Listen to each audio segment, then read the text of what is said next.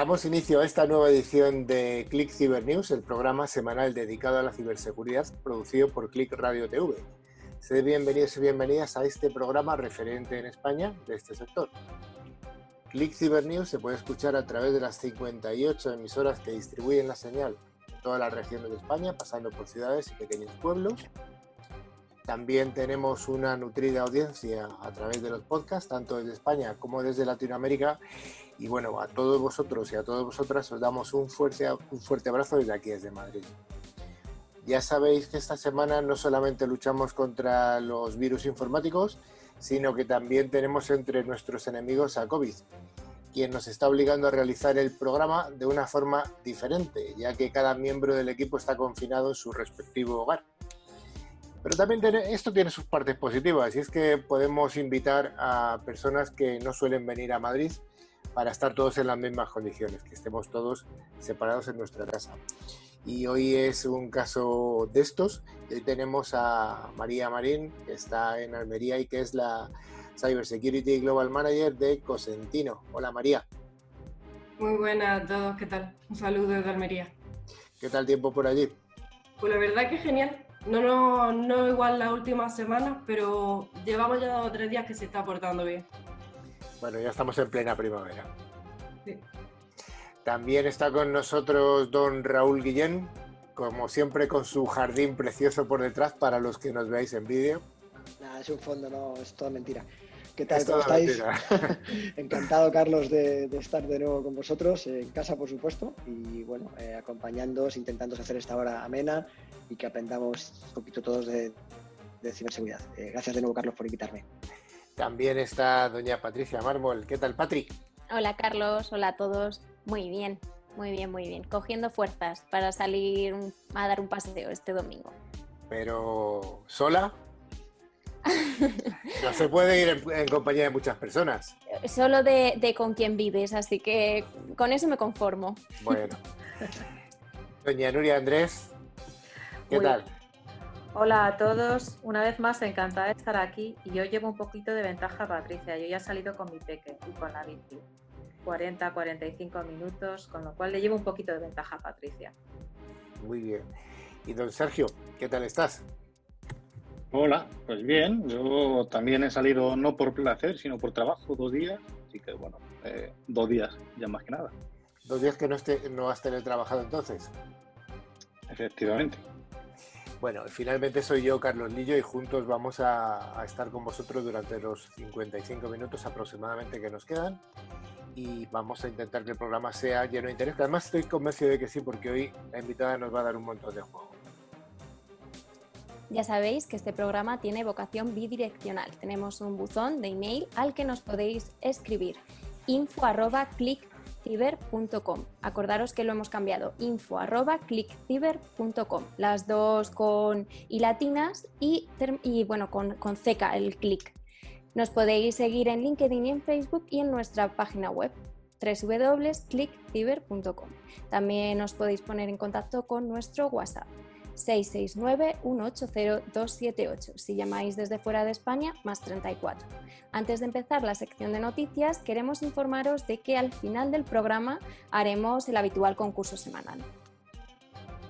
Correcto. Además, los dos oyentes que resulten ganadores recibirán una licencia anual del antivirus 3 Micro, válida para tres dispositivos. Cada premio está, está valorado en 50 euros solo hay que responder alguna pregunta relacionada con el contenido del programa. Prestad atención porque es un gran regalo. Sergio, ¿cuál es el menú del programa de hoy? Bueno, pues vamos a empezar como siempre con las noticias. Luego vamos a hacer un monográfico que esta semana es muy interesante porque va a ser sobre el nuevo paradigma de la industria 5.0.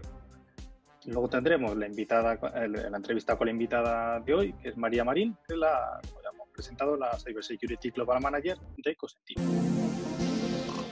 La primera de las noticias nos habla de que se ha detectado una nueva vulnerabilidad de Zero Days y esta vez no, no es eh, Android, que es lo más habitual, sino que esta vez estamos con el sistema operativo de Apple, con el iOS. Sergio. Sí, se han reportado bueno, pues dos nuevas vulnerabilidades que se estarían utilizando para explotar la aplicación Mail, eh, el correo, vamos, nativa de, iOS, que dependiendo de la versión eh, no requeriría interacción del usuario. Desde CECOPS se indica que afectaría a las versiones posteriores a la iOS.6, es decir, eh, unas cuantas de hace bastantes años. Se espera que esta vulnerabilidad esté corregida en la próxima versión 13.4.5 de iOS. El fallo principal se trata de un caso de desbordamiento de pila, mientras que la segunda vulnerabilidad sería de escritura fuera de límites. La explotación de estas vulnerabilidades estaría destinada a lograr una ejecución remota de código y se sospecha que aún podría haber una tercera vulnerabilidad que permitiera a los agentes hacerse con el control del dispositivo. Estas vulnerabilidades se estarían empleando como parte de ataques dirigidos contra altos ejecutivos de empresas habiéndose detectado ya ataques contra objetivos seleccionados en Estados Unidos, Japón, Alemania, Arabia Saudí y zonas de Europa. Bueno, pues hay que estar atentos y, tampoco, tampoco tiene mucho más.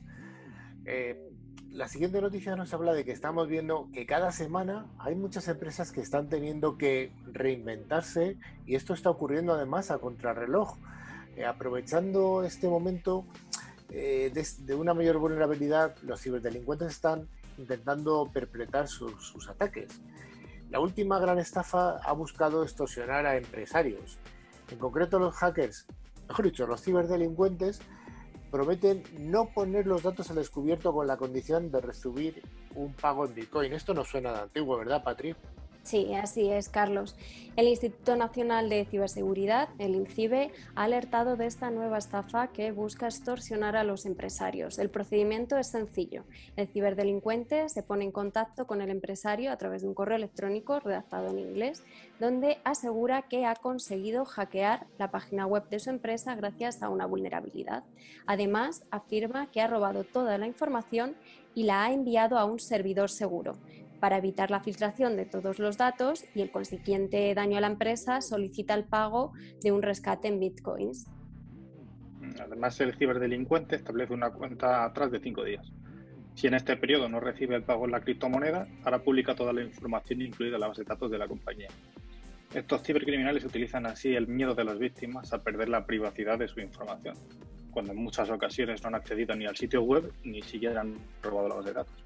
Desde el INCIBE recomiendan a los usuarios y a las empresas que si reciben este tipo de mail no paguen, ya que podría tratarse de un intento de estafa. Asimismo, destacan la importancia de estar preparado y formado en materia de ciberseguridad, ya que cualquier empresa o autónomo con página web podría ser objetivo de esta ciberestafa. De acuerdo, pero si la empresa ya ha caído en la trampa y hubiera realizado el pago, ¿qué recomendación podríamos dar? Bueno, pues como en cualquier otro caso que, se haya cometido un crimen, pues hay que lo que tendríamos que hacer es recopilar todas las pruebas posibles, como pues, captura de pantallas, email, mensajes, y contactar pues, con las fuerzas y los cuerpos de seguridad eh, del Estado para presentar una denuncia y, que se solucione cuanto antes. El teletrabajo, que tanto nos está acompañando en este, en este tiempo, ha impuesto el uso diario de aplicaciones que permiten la comunicación con compañeros del trabajo o también con clientes. Una de las aplicaciones más utilizadas estos días es Microsoft Teams, una herramienta que permite chatear, enviar archivos, reunirse de forma virtual. Sin embargo, esta semana pasada se ha descubierto una nueva vulnerabilidad que permitiría robar datos de los usuarios con un simple GIF, con uno de esos ficheritos eh, de imágenes que en movimiento. ¿En qué consiste exactamente este ataque de tipo ransomware, Patrick? Pues un grupo de investigadores de la empresa Cyberac ha descubierto el error que permite a los atacantes acceder a las cuentas de usuario a través de un archivo GIF malicioso. El problema no requiere de la interacción del usuario, solo con visualizar el GIF, el atacante podría recabar todos los datos asociados a esta cuenta de Teams pero ahí no queda todo, es que este GIF malicioso podría propagarse eh, automáticamente a través de la plataforma de Microsoft y en última instancia afectar a todas las cuentas de Teams de una organización y de los datos que se transmiten por él. Además, el GIF se puede enviar a grupos, lo que hace que sea más fácil para el atacante obtener el control de los usuarios rápidamente y con menos pasos. Esta vulnerabilidad afectaría tanto a las aplicaciones de Teams como a la, versión del navegador web. Según afirman desde la compañía, el fallo de seguridad ya estaría solucionado. Sin embargo, advierten que el ataque podría replicarse potencialmente en otras plataformas de comunicación, aprovechando la situación de teletrabajo en la que se encuentran muchas empresas debido a la pandemia por coronavirus. Bueno, hay una colección de investigadores israelíes que se encargan de descubrir nuevos ataques y en este caso un grupo ha descubierto un método de, hackeo en ordenadores. Es robar datos sensibles aprovechando las vibraciones del ventilador. Curioso. ¿En qué consiste este nuevo tipo de ataque, Sergio? Bueno, pues a ver, aunque parezca un hecho poco probable, los hackers malos, los crackers, podrían robar datos sensibles de un ordenador de alta seguridad aprovechando las vibraciones del ventilador del sistema de refrigeración, según ha descubierto un equipo de investigaciones israelí. En concreto, los datos codificados a través de las vibraciones del ventilador podrían transmitirse a un teléfono inteligente que estuviera cerca del ordenador atacado. El procedimiento es el siguiente. Los, ordenadores vibran a una frecuencia correlacionada con la velocidad de rotación de sus ventiladores internos. El malware puede controlar las vibraciones de un equipo manipulando las velocidades internas del ventilador. Estas vibraciones afectan a toda la estructura en la que se coloca el ordenador y pueden ser captadas por un dispositivo móvil situado sobre la misma superficie, por ejemplo, encima de una mesa. Dado que los sensores de acelerómetro en los teléfonos inteligentes no están protegidos, se puede acceder a ellos por cualquier aplicación sin necesidad de permisos de usuario, lo que hace que este ataque sea altamente evasivo. Esta vulnerabilidad, denominada AirBeaver, es poco efectiva ya que la velocidad a la que transfiere la información es muy lenta y limitada. Bueno, para llevar a cabo este ataque sería necesario que el ciberdelincuente instalara el malware en el ordenador eh, para poder enviar las señales al móvil. Algunas recomendaciones para protegerse de esta vulnerabilidad son ejecutar la CPU continuamente en el modo de consumo de energía máximo, esto evitaría que se ajustara al consumo, establecer las velocidades del ventilador para la CPU y la GPU eh, a una velocidad fija y restringir la CPU a una velocidad reloj. Bueno, es una noticia que a mí me parece que es extremadamente curiosa. Eh, bueno, lo de que la información se puede filtrar a muy baja velocidad, eh, bueno, si los malos tienen mucho tiempo tampoco sería una limitación, ¿no? Bueno, recordamos todos el, caso este de, de Target de hace ya unos años, que la exfiltración de datos de las tarjetas de crédito se hacía de una forma muy, muy, muy, muy lenta, precisamente para, para evitar eh, ser detectados. O sea que, curioso. Durante este confinamiento, el uso de los videojuegos se ha incrementado de forma notable para amenizar los días en casa y esto está provocando que se conviertan en foco de ataques. Hace unas semanas comentábamos que un ciberdelincuente había robado el código fuente de un chip gráfico de la nueva Xbox. Ahora en este caso es Nintendo quien ha confirmado el hackeo de unas 160.000 cuentas en un ataque masivo. Eh, ¿Qué es lo que ha ocurrido exactamente, Sergio? Bueno, pues Nintendo hace, empezó a detectar a comienzos de abril quejas de, de, usuarios que decían que algo raro pasaba en sus cuentas. En concreto, se registraron accesos no autorizados, así como transacciones fraudulentas a través de cuentas vinculadas a PayPal. Para aumentar la protección de los usuarios, la compañía Nippon pidió que activaran la doble verificación con el fin de añadir una capa adicional de seguridad a sus cuentas. Además, inició una investigación para saber exactamente qué es lo que estaba pasando. Una vez finalizada esta investigación, Nintendo ha confirmado que habría sufrido un hackeo cuya brecha de seguridad habría afectado a los datos privados de unas 160.000 cuentas. Los accesos no autorizados se produjeron a través de un ID de inicio de sesión y una contraseña obtenida ilegalmente. Al parecer, estos ciberdelincuentes habrían suplantado el Nintendo Network ID, NNID, eh, un identificador asociado a las consolas Wii U y Nintendo 3DS para llevar a cabo estos inicios de sesión ilegales, lo que permitiría el acceso a las cuentas de usuario. Así extraían los datos personales de los usuarios, como el NIC, la fecha de nacimiento, el país de residencia o el correo electrónico. En el caso de que el usuario tuviera la misma contraseña tanto para este acceso en el ID que comentas como para su cuenta de Nintendo, iban un paso más allá. En concreto, los ciberdelincuentes podían acceder a la tarjeta de crédito o a la cuenta de PayPal asociadas y usarlas para hacer compras en My Nintendo Store o en Nintendo eShop. Para evitar estas compras sin autorización, la multinacional ha eliminado el acceso a la cuenta de Nintendo a través de NID y ha contactado con los afectados para restablecer sus contraseñas. Asimismo, pide a todos los usuarios que hayan detectado compras fraudulentas lo notifiquen para anularlas. Bueno, esta noticia me trae al pelo eh, que estoy recibiendo noticias o comentarios de familiares, de amigos que tienen eh, chavales en edad adolescente, menores de 14 años, de los que pueden salir a la calle, que no salen a la calle porque se pasan el día jugando a la Nintendo o a lo que sea. Eh, ¿Alguna recomendación para estos chavales que pueden estar escuchándonos? Por favor, salir a la calle, aprovechar, ¿no? Los queréis encerrados. Los mayores no podemos, pero por favor, salid. Bueno, además de las vulnerabilidades que hemos comentado ya de LIOS, del sistema operativo de Apple, también hay vulnerabilidades, como siempre, salen para todos los fabricantes. Aquí no hay ningún fabricante mejor ni peor. Y en este caso es una vulnerabilidad importante que afecta al paquete ofimático Microsoft Office. Así es, Carlos. Al margen de las habituales actualizaciones de seguridad de Microsoft, los segundos martes de cada mes, la compañía ha lanzado un aviso de seguridad que corrige vulnerabilidades de ejecución remota de código en una librería de Autodesk FBX integrada en las aplicaciones de Microsoft Office y Paint 3D. Eh, en concreto, Microsoft Office 2016, 2019, Office 365 y Paint 3D. Por su parte, Autodesk también ha publicado actualizaciones de seguridad para su kit de desarrollo de software, Autodesk FDX, eh, que resuelve la ejecución remota de código y vulnerabilidades de denegación de servicio causadas por, por archivos FDX especialmente diseñados.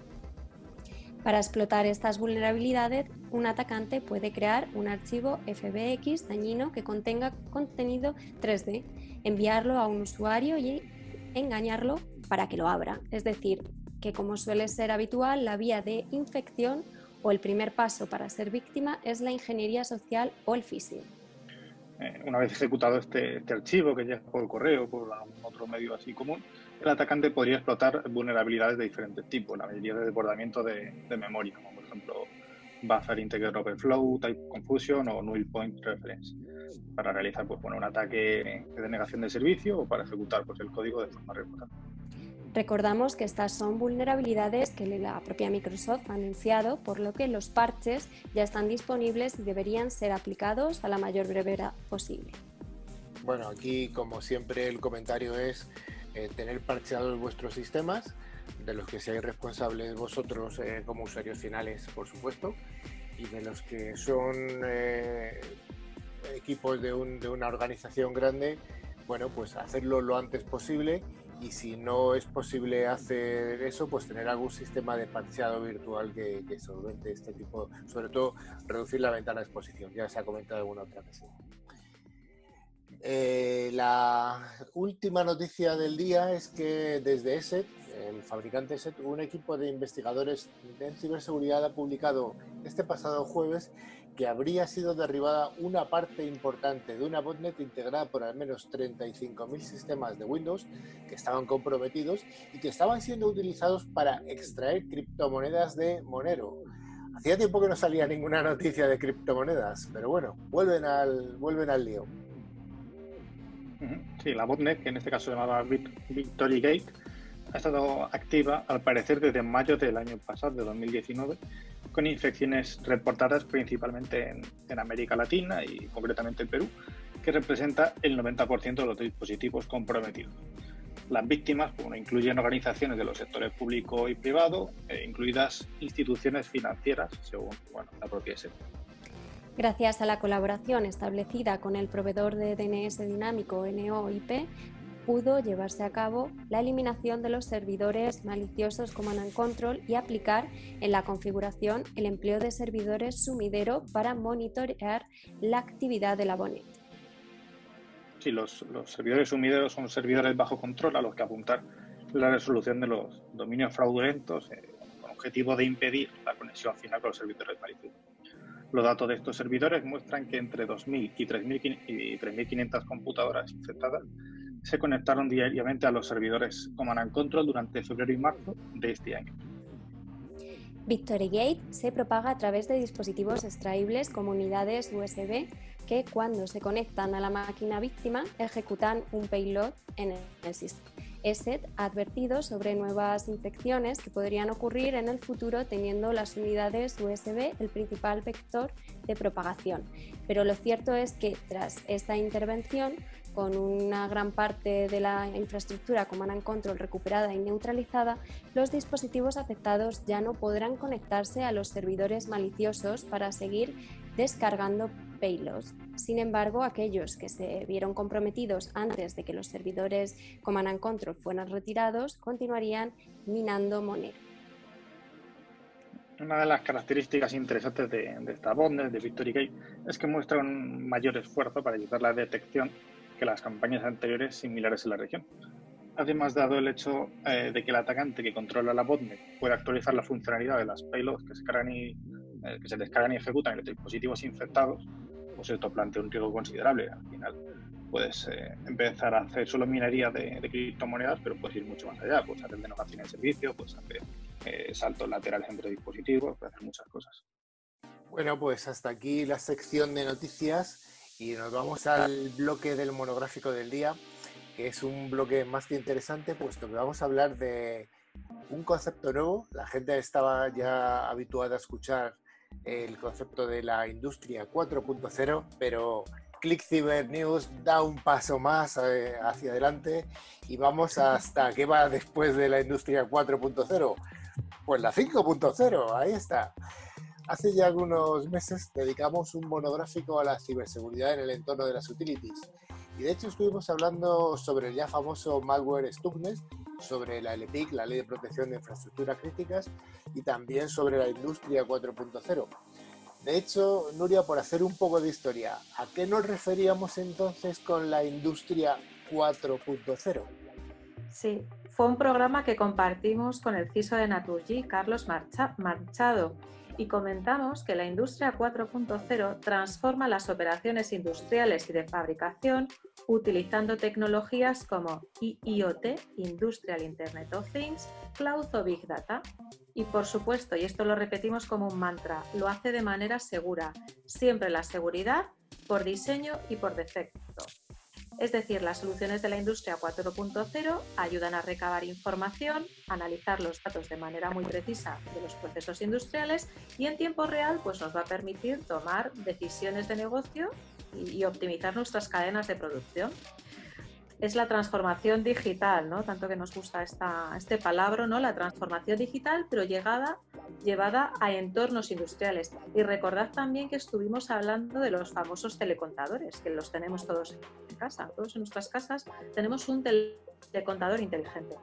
Sí, es el telecontador que nos permite que salte de forma continua prácticamente en el tiempo eh, la, tarifa de electricidad que, que funciona en cada hora. Exacto. Para eso sirve el, contador, el inteligente. Bueno, sin embargo, Raúl, eh, ya estamos hablando de la industria 5.0. Venga, danos una pincelada. ¿Qué es esto de la industria 5.0? Bueno, como comentabas antes, esta es una evolución de la industria 4.0, ¿no? que ya incorporaba, como decía Nuria, tecnologías como IoT, eh, Cloud, Big Data, fundamentalmente aplicadas a, la industria, pues bien, 5.0, esta evolución, empieza a introducir otra serie de tecnologías, ¿no? como blockchain, la RPA, ¿no? la robotización de procesos, la inteligencia artificial, el machine learning o incluso también los sistemas ciberfísicos. Eh, de hecho, son algunas de las tecnologías que, se aplican para desarrollar proyectos y que nos permitan además de dotar una mayor seguridad y de productividad a las plantas industriales, evitando así además la presencia física en sitios peligrosos o sitios remotos, ¿no? optimizando también los costes asociados a los desplazamientos e implantando soluciones de automatización inteligentes. Y Nuria, ¿y este blockchain realmente va a estar en la industria? Me suena todavía un poco, a mí me suena raro, un poquillo hasta casi ciencia ficción. Pues no es tan de ciencia ficción, ¿eh? y vamos a poner un ejemplo concreto. Además está en su propia página web. ¿eh? Repsol ha puesto en marcha un proyecto llamado Block Labs, que utiliza con éxito la tecnología blockchain para mejorar los procesos de certificación de sus productos. Es decir, utilizan esta tecnología blockchain para transmitir información crítica de manera segura, asegurando su inmutabilidad y, ojo, importante, certificando su procedencia. Si tenemos un poco en contexto, ¿no? Bueno, primero, ¿qué es blockchain? Blockchain es cadena de bloques, capaz de identificar y, darle trazabilidad a cualquier modificación dentro de, un contenido.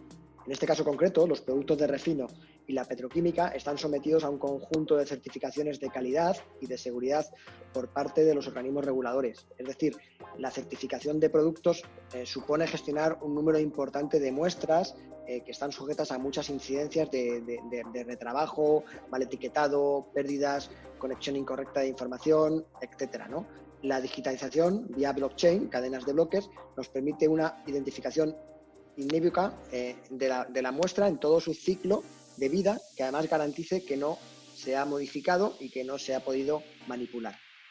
Hombre, realmente es muy interesante. ¿Y qué me decís sobre una de las palabras estas que nos gusta utilizar a la gente de IT, Machine Learning? Que nos habláis de, cómo aprenden las máquinas. Es otra de, las, de los palabras de moda, ¿no? Pues, pues vamos a poner otro ejemplo concreto y además relacionado con la empresa eh, patrocinadora de nuestro concurso, de nuestro concurso habitual. Vamos a hablar de, de Tren Micro. Tren Micro ha creado una joint venture con Moxa que se llama TX1 y dichas compañías eh, lo que han hecho es desarrollar elementos de Machine Learning para incluirlos en sus equipos de protección OT, de modo que estos equipos pueden aprender el uso habitual de una planta, como los, por ejemplo, cómo los SCADAs o los PLCs se comunican con las consolas de gestión, para así poder detectar anomalías en el comportamiento y bloquearlos. Por ejemplo, si se inicia una comunicación sospechosa con un ciberdelincuente que se sale de lo habitual, imagínate, sube presión, baja presión por encima de unos umbrales, ¿vale? Estas soluciones pueden detectarlo y así aplicar remediación en tiempo real. Supongo que Carlos está pensando, ya está Nuria hablando del Big porque a mí me encanta esto del UVA, hueva, pero es que este tipo de tecnologías también se están aplicando no solo en el mundo IT, sino también en el mundo OT. Correcto, Nuria, pero además es importante destacar, y esto lo hemos dicho en otros programas, que necesitamos tecnología diseñada específicamente para proteger el, propósito que quiere proteger. En este caso, eh, cuando hablamos de ciberseguridad industrial, de ICS, de seguridad OT, necesitamos tecnología y soluciones diseñadas para proteger específicamente protocolos y aplicativos industriales. Por ejemplo, si hablamos de Machine Learning, no es lo mismo una solución enfocada en el mundo IT que, va a estar vigilando eh, los procesos y los ficheros IT, eh, determinados entornos productivos mm, más de la tecnología, RPs, CRMs. En el mundo T hablamos de otras cosas, ¿no? El mundo, en el mundo T eh, tiene que estar más enfocado al, aprendizaje y a la remediación en comunicaciones y órdenes sencillas, y muy enfocado al machine learning en las comunicaciones, ¿no? Como comentaba, por ejemplo, antes Nuria, ¿no? Sube baja temperatura, sube baja presión, abre o cierra una válvula. Es por esto que, es clave además que esta protección esté enfocada a las comunicaciones, que haya IPS que, aporten detección, pero también remediación y protección en tiempo real a la hora de proteger ataques a nivel de campo, ¿no? Eh, hablábamos de PLCs, hablábamos de escadas, por supuesto las consolas, las interfaces hombre-máquina, el HMI, eh, insisto, soluciones diseñadas a tal efecto. Y habéis hablado antes de una palabra que me ha gustado mucho, que son los sistemas ciberfísicos. Raúl, danos un poco de, luz sobre estos sistemas ciberfísicos. Pues un sistema ciberfísico integra capacidades de computación, almacenamiento y comunicación, junto además con capacidades de seguimiento y control de objetos en el mundo físico. Los sistemas ciberfísicos están normalmente conectados entre sí y a su vez conectados con el mundo virtual de las redes digitales globales. Es decir, un sistema ciberfísico puede, por ejemplo, monitorizar el estado de una máquina o el estado general de un sistema y optimizar además su estrategia de operación y de mantenimiento. Por, otro lado, no nos olvidemos que también tanto la inteligencia artificial como el machine learning y la virtualización de entornos industriales van a necesitar grandes eh, cantidades de cómputo. Y aquí aparece lo que estamos muy acostumbrados y hablamos todos los días, el cloud. O sea que también aquí la ciberseguridad, eh, la ciberseguridad industrial para entornos cloud también es crucial seguridad por diseño y por defecto, ¿vale? Correcto. O sea, que en el mundo T tampoco se va a escapar a la cloud, ¿no, Raúl? Primero, eh, lo hemos hablado muchas veces, ¿no? El mundo, el mundo cloud em, difumina, eh, distribuye la operación, difumina el perímetro, eh, fundamental, como decía Nuria, soluciones que nos aporten seguridad en capa de diseño. Hemos hablado en, en, otras ocasiones incluso del modelo de responsabilidad compartida en el entorno cloud. Recordemos, refrescando rápidamente, la responsabilidad del cloud provider eh, eh, reside hasta que te entrega la IA, hasta que te entrega una máquina virtual, es, está a ese nivel bajo, ¿no? a nivel de las facilities, del cómputo, del almacenamiento de la red, pero ¿qué ocurre con la integridad de la información? ¿Qué ocurre con la protección de los entornos, con la gestión de vulnerabilidades, con el parcheado de sistemas? ¿no? Eh, tengamos claro que por el mero hecho de estar en un cloud provider no tienes una capa de seguridad que te garantice eh, la integridad del sistema. ¿no? Eh, hace falta que, que, que, complementemos la seguridad en fase de diseño para esos entornos cloud. ¿no? Y tampoco además nos olvidemos eh, y esto es muy importante, la segmentación en redes industriales. ¿no? Más allá del, mundo cloud, tenemos que llegar a campo, tenemos que llegar a la, planta, tenemos que llegar al mundo industrial. El primer consejo sería siempre mm, seguir las recomendaciones de la norma internacional IEC 62443, que es la, antiguo, la antigua ISO, no, ISA 99, los palabrejos y las siglas. ¿no? Básicamente es una, una norma que lo que pretende es eh, decirnos cómo regular la segmentación y cómo regular la protección y cómo regular eh, la seguridad en entornos industriales. ¿no? Además, distingue claramente la seguridad física de las personas, el safety, de la seguridad lógica de los entornos industriales. Por ejemplo, la IEC 62443 recomienda, entre unas primeras premisas, segmentar en este tipo de entornos. Tenemos mucha experiencia segmentando entornos IT eh, y, siempre hemos insistido que hay que segmentar eh, para además que, que, que, que, no haya un desplazamiento dentro del mundo, del mundo T, segmentar eh, para, para, que no haya un incidente de seguridad. ¿no? Dicho incidente además para que ese incidente quede, quede, confinado a una determinada área. Pues esto, esto mismo lo tenemos que extrapolar al mundo T, ¿no? Eh, que un ataque de, de, del mundo IT no llega al mundo T, que un ataque de determinado campo del mundo T de una cadena de producción no se desplace lateralmente. Aquí además, por ejemplo, recuerdo el, el, el ataque que, sufrió North Hydro eh, recientemente, ¿no? donde a través de un, de un ransomware eh, del mundo IT consiguieron saltar al mundo T y parar la producción de ocho fábricas industriales. Fundamental, aplicar segmentación, pero también fundamental aplicar soluciones de, de, detección y de prevención y de remediación. ¿no? Hablábamos del Virtual Patching, pues IPS de red, soluciones de parcheado de sistemas en el caso de que podamos eh, parchear los sistemas, es decir, aquellas soluciones que nos permitan ser más eficientes y proteger los entornos ante desplazamientos laterales, donde volvemos al concepto de segmentación y además demos un paso más y apliquemos conceptos de, prevención y de detección. ¿no? Y para esto son fundamental además usar equipos como decíamos antes, diseñados para trabajar en entornos industriales, IPS rugerizados, firewall rugerizados. ¿Por qué? Porque además tienen que soportar condiciones ambientales extremas, ¿no? Rangos, rangos extendidos de temperatura, condiciones críticas de humedad, eh, vibraciones, movimientos, eh, etcétera, ¿no? Y ojo, también no nos olvidemos de que tenemos que mitigar eh, las consecuencias del robo y pérdida de información. Utilicemos soluciones de cifrado.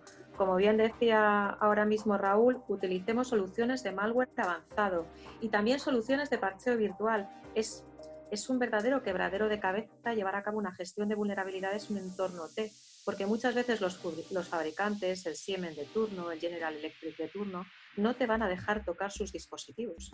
Por lo cual, Aquí, ¿de qué manera podemos llevar a cabo una correcta gestión de vulnerabilidades? Pues aplicando parcheo virtual, por ejemplo, en entorno T, con dispositivos especialmente diseñados para este tipo de entorno, como decía Raúl.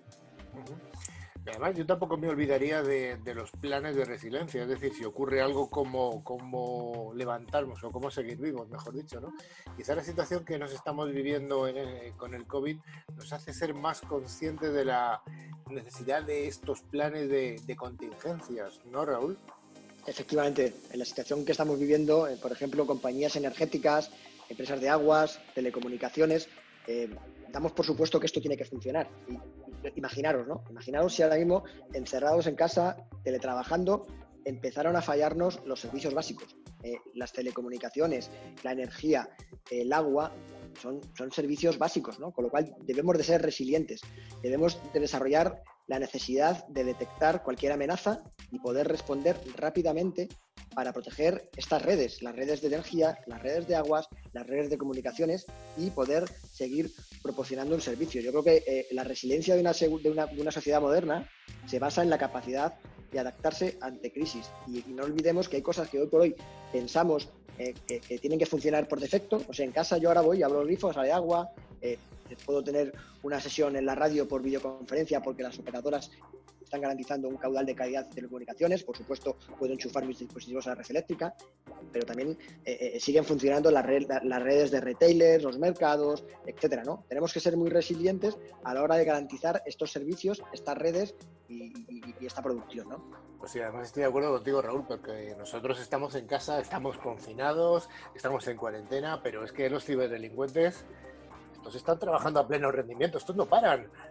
Absolutamente. Y como dice Raúl, ¿qué pasa si nos quedamos ahora sin agua? Nos tenemos que concienciar de que los ciberdelincuentes también atacan a este tipo de entornos, a entornos, a entornos OT, a entornos industriales, y el impacto es brutal, ¿vale? O sea, el impacto que nos llegue un correo más o menos tarde no tiene nada que ver con que nos quedemos sin luz. De hecho, hay eventos, se han celebrado eventos o se celebran eventos en el entorno de la industria. Y bueno, por hablar uno de mi tierra, yo voy a hablar del Basque Industry 4.0. Es un evento que además tengo mucho cariño y que este próximo noviembre se pueda celebrar, realmente se pueda celebrar, que todos podamos estar allí, aunque quizás tenga que cambiarle el nombre de Basque Industry 4.0 a Basque Industry 5.0 si nos escuchan el programa, empezarán a cambiarlo. o si no, a 4.5, no sé, vamos a dejarles ahí esa, esa puerta, ¿no? El intermedio. O dejamos ahí a Xavi Michelena, que es uno de los organizadores y, que gestiona dicho evento, pues, oye, Xavi, eh, tú sabes. bueno, como hemos dicho al principio, está con nosotros María Marín, que es la Cyber Security Global Manager, o sea, la responsable global de ciberseguridad de Cosentino. ¿Qué tal, María? Muy bien, la verdad que es muy interesante el monográfico de Industria 5.0. Seguro que hay cosas que, tienes que puntualizar de lo que hemos dicho.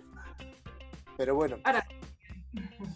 Una cosa, en tu, rol es eh, responsable de ciberseguridad global y en muchas organizaciones que yo me he encontrado a lo largo y ancho de España, pues hay un rol parecido, y aparece una responsable o un responsable global, pero es que en el caso de Cosentino lo de global sí que tiene un sentido geográfico, porque es una empresa que está presente en cuántos países? Eh, mm, físicamente estamos en 40 países, pero con fuerza comercial en 110. 110 países, Cosentino. Cosentino no es una empresa ampliamente conocida por el nombre de su empresa, pero sí por su producto estrella. ¿Qué es Cosentino, María? La Cosentino es una empresa familiar. Además, hace una semana más o menos eh, celebramos el 40 aniversario de la empresa. Y los productos estrella de Cosentino, que son los que conocen la mayoría de las personas, son Silestone y Decton. Uh en el 90 más o menos y Decton en 2014. Vale, estamos hablando de materiales de, mm, para, cocinas, para cuartos de baño, materiales, eh, vamos a poner, permíteme que lo diga, de lujo. Sí. Porque no, todo, el mundo lo puede, eh, no todo el mundo lo, puede o lo quiere pagar. ¿no? Eh, dices que estáis presentes en 110 países con fuerza comercial y bueno, con oficinas, entiendo que has dicho que unos 40. ¿Cuál es vuestro principal mercado? El principal, sobre todo, o sea, fuera de España tenemos el 90% del mercado y principalmente Estados Unidos. O sea que lo de un multinacional aquí da el pelo perfectamente porque estamos hablando de que solamente en España hacéis el 10% de vuestras ventas. El 90% fuera. ¿Y dónde está presente físicamente en España? Tú estás en Almería. ¿Dónde estáis? Eh, la, parte de producción, nosotros tenemos ocho fábricas de producción, siete están aquí en Almería y una en Brasil. Pero luego aparte tenemos un sistema de distribución con un modelo que nosotros llamamos center, que están en distintas ciudades. Tenemos los centers y tenemos los city que ya están en el centro de la ciudad para como un showroom a, a los clientes. Entonces, está claro que la importancia de Cosentino para una provincia como Almería económicamente es importante. Totalmente. Sí, la verdad que aquí hay muchos puestos de trabajo y creo que 2.500 empleos están aquí, en Almería.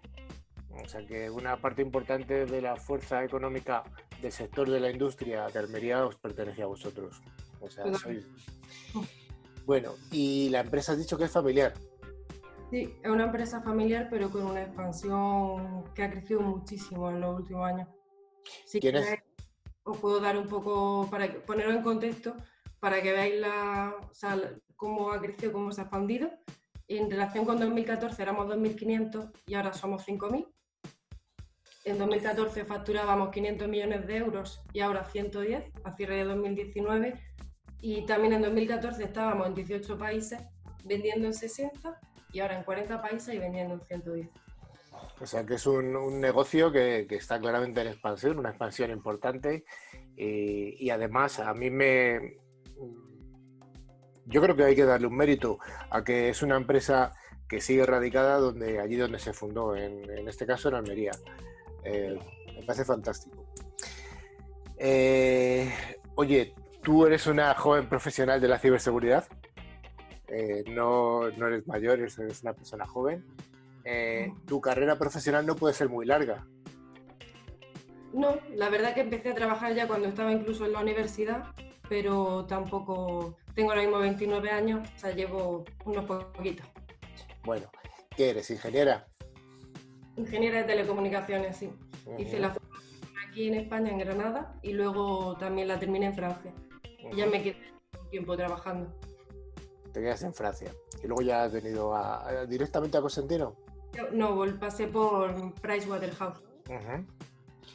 Bueno, o sea que conoces el mundo de los trajes. Totalmente. No me lo sigo llevándolo. Oye, ¿tu responsabilidad es solamente de IT o también de la parte OT?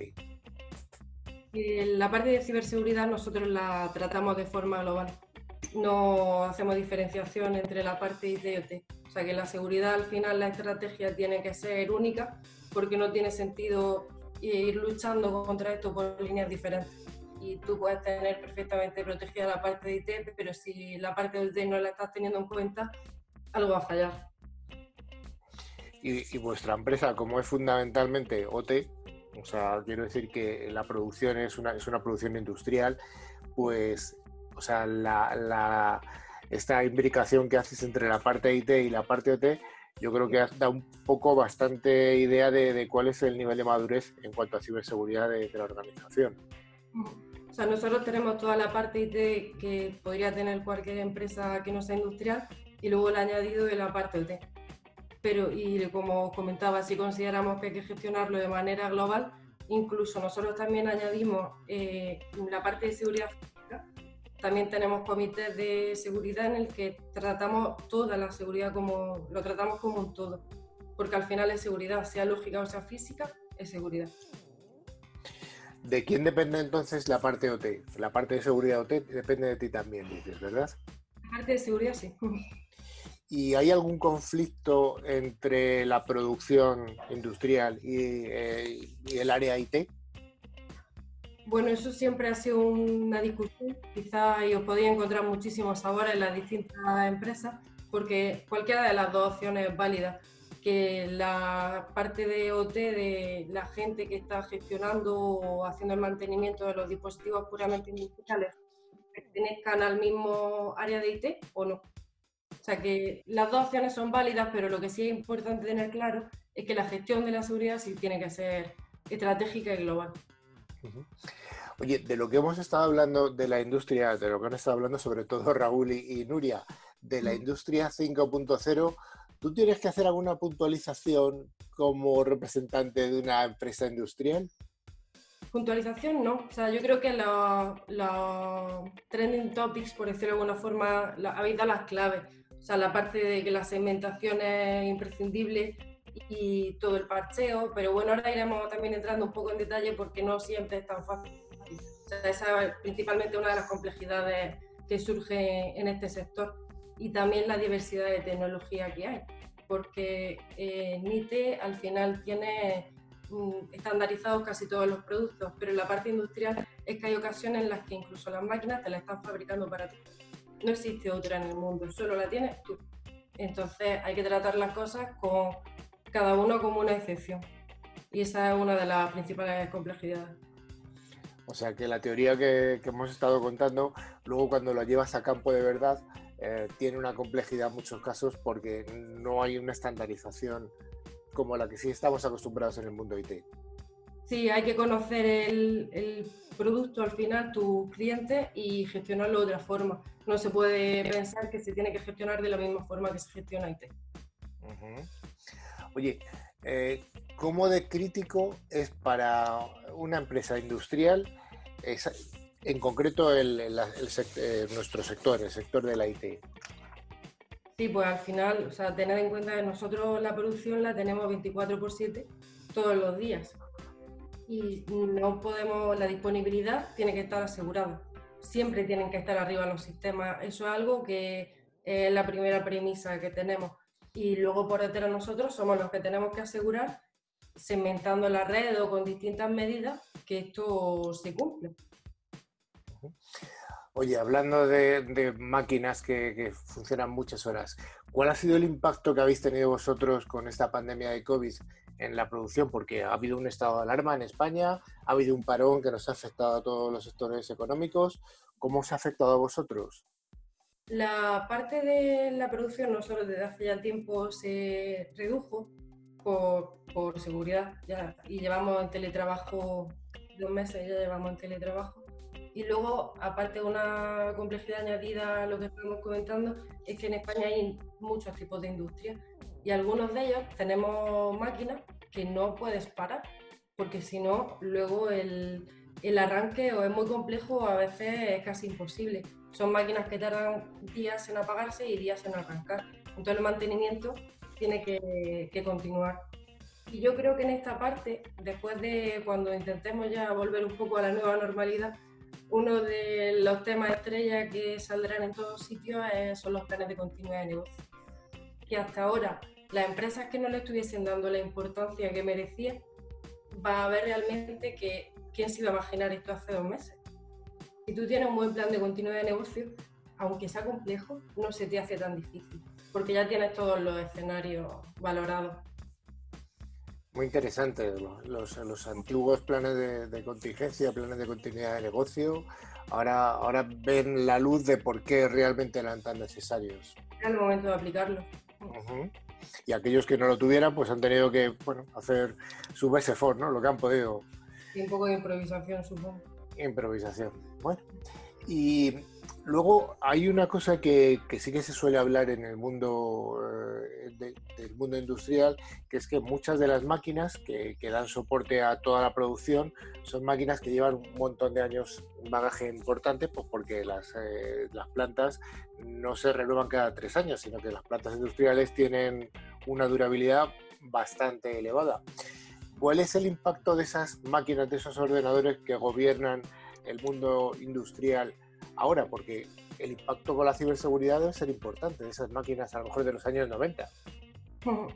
Sí, es un poco en línea con lo que comentaba antes, que al final tienes que conocer muy bien lo que tienes y habrá determinadas máquinas que no es como un puesto de usuario normal, un PC de tu empleado que tiene una obsolescencia de 3-4 años, se cambia y si hay alguna vulnerabilidad, algún problema, ahí se acaba.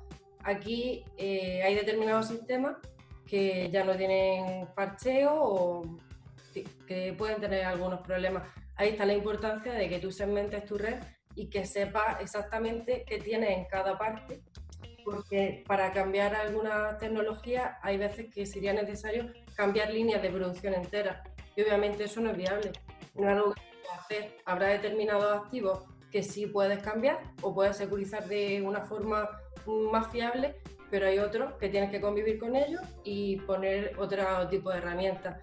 Segmentación, también lo que comentabais de Machine Learning, algo bastante, yo creo que ha sido muy positivo en este sector porque las, hay muchísimas comunicaciones en la parte industrial, hay muchísimos objetos y eso detrás de una máquina que te esté monitorizando continuamente y te avise ya cuando aprenda un poco de tu negocio de, oye, esto no lo había visto nunca, ¿está todo ok o hay algún problema? Eso está ayudando mucho también en la parte industrial. Oye, en cuanto a la parte del Internet de las cosas, el IoT, ¿cómo lo estáis gestionando vosotros? Eh, tanto para elementos críticos como para elementos no críticos de la producción. Sí, o sea, además la parte de IoT, ese fue mi primer empleo, hace ya unos cuantos años en la parte de seguridad.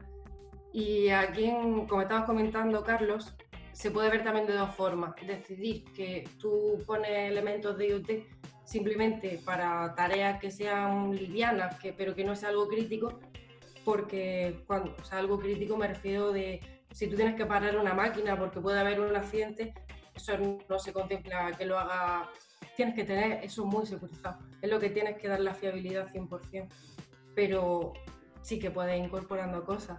Además, nosotros ahora durante esta etapa, uno de los proyectos que está llevando a cabo como transformación digital de Cosentino es precisamente la sensorización por IoT de, la, de todas las fábricas.